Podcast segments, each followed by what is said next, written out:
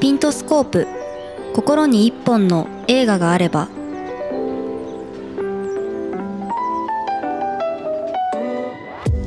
心の一本の映画との出会いをお届けする。ピントスコープポッドキャスト。誰かの記憶に残る映画体験を通して映画の新たな魅力を発信する番組です。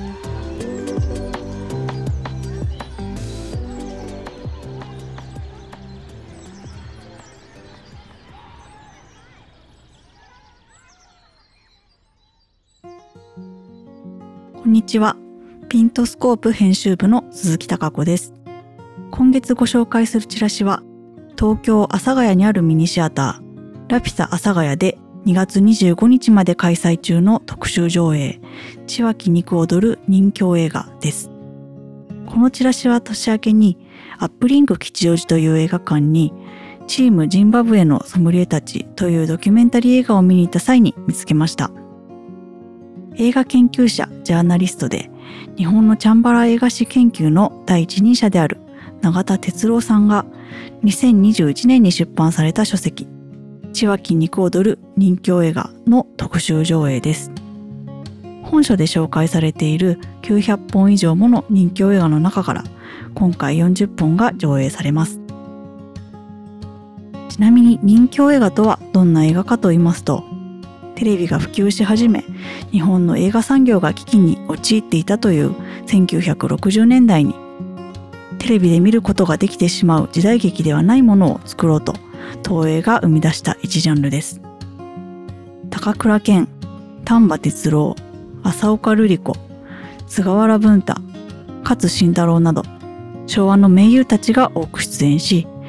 仁義を重んじ弱き者を助けその信念を貫くためには自分の命も惜しまない。悪に立ち向かう人々が描かれます。そんな人気映画は私にとって知識も見る機会もあまりなかったことから自分とは遠い存在のジャンルだと思っていましたがこのチラシのデザインを見て今回思わず手に取ってしまいました。真剣な眼差しで刀やドスを構える登場人物たちの周りに入れ墨の柄と思われる椿や竜のモチーフが配され縦に配置された千脇肉踊る人形映画というタイトル。そのビジュアルがネオンピンクとくすんだターコイズブルーで彩られているのです。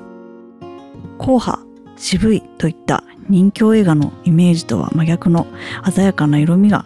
その世界観と不思議なぐらいマッチしています。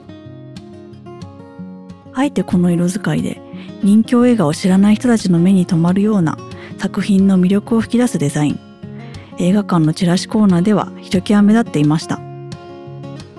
またこの一つ前の特集上映で大英映画を支えたバイプレイヤーたちというのがあったんですけどそのチラシも非常にスタイリッシュで色使いも特徴的だったので記憶に残っています。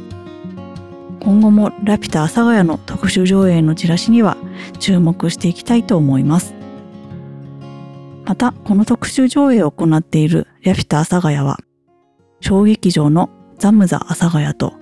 レストラン山猫券を備えた文化複合施設です。ラピュタ阿佐ヶ谷は主に日本映画の旧作をフィルムで上映している名画座として映画ファンの中ではおなじみで阿佐ヶ谷駅のホームから見える石造りの特徴的な建物も一見の価値ありなので気になる方はぜひ訪れてみてはいかがでしょうか。また来月に向けて素敵な映画チラシとの出会いを求めて映画館クルーズに勤しみたいと思います。ありがとうございました。いかがでしたか？ピントスコープでは誰かの記憶に残る映画体験を通して映画の新たな魅力をお届けしています。